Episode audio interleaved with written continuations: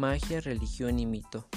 Lo que caracteriza al conocimiento prefilosófico es su relación con el pensamiento mágico, ya que nuestros antepasados no distinguían entre lo natural y lo sobrenatural. El pensamiento mágico no conduce a una comprensión racional de la realidad, esto por ser de carácter fantástico. La magia es el arte del ilusionismo que consiste en la habilidad de crear trucos que dan la ilusión de manipular objetos, situaciones o personas de forma que la lógica no puede llegar a entender. La religión ha estado presente en la vida del hombre desde que tuvo la necesidad de explicar los fenómenos que no podían entender. En siglos anteriores las personas no creían en un solo Dios, sino que pensaban que todo lo que provenía de la naturaleza era, era una creación de varios dioses que tenían. Eh, para esto hacían varios rituales para adorar a ciertos dioses. Algunos eran adorados en el atrio de los templos y consistía en hacer sacrificios o plegarias. Y por último tenemos los mitos, que son relatos fabulosos que combinan aspectos emotivos y racionales que cumplen con las siguientes funciones. 1. Explican interrogantes sobre cuestiones humanas fundamentales. 2. Proporcionan una visión completa del mundo. 3. Aportan elementos para que las personas interpreten su realidad.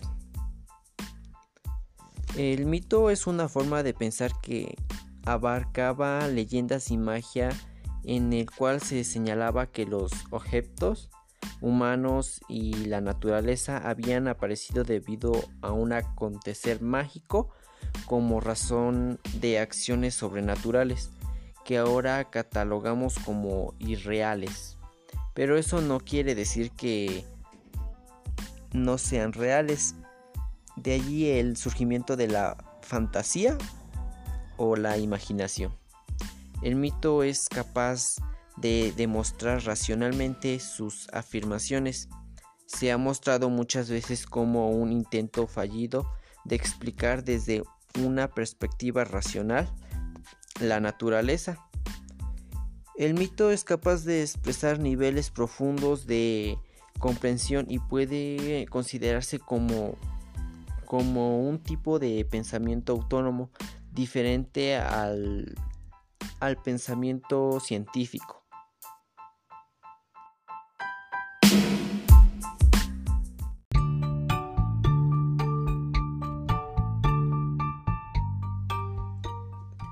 Buenos días, mi nombre es Gustavo Ángel Nieves Hernández del grupo 601.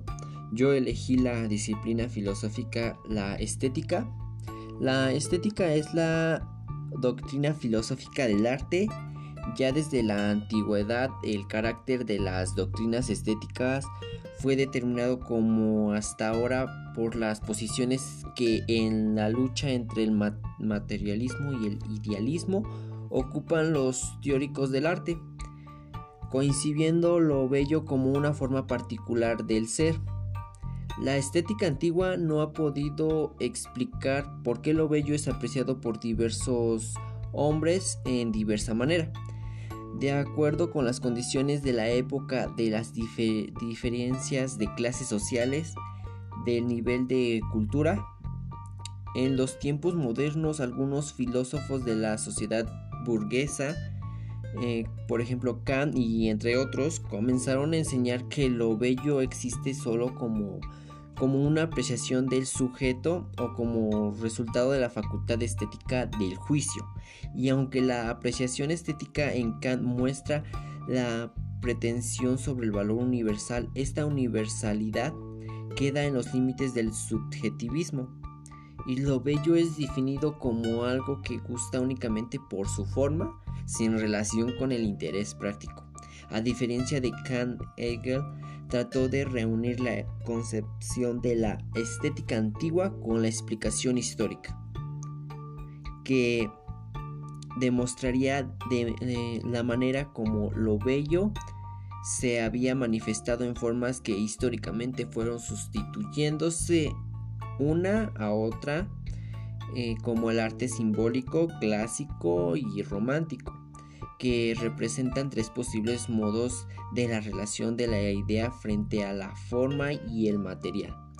Este propósito de Hegel quedó sin solución en parte y no solo porque Hegel interpretaba lo bello con el espíritu del idealismo, como una idea bella que aparece en las imágenes del, en las imágenes del arte, sino también porque el curso del, del desarrollo social era reducido por Hegel al desarrollo dialéctico, único de la conciencia.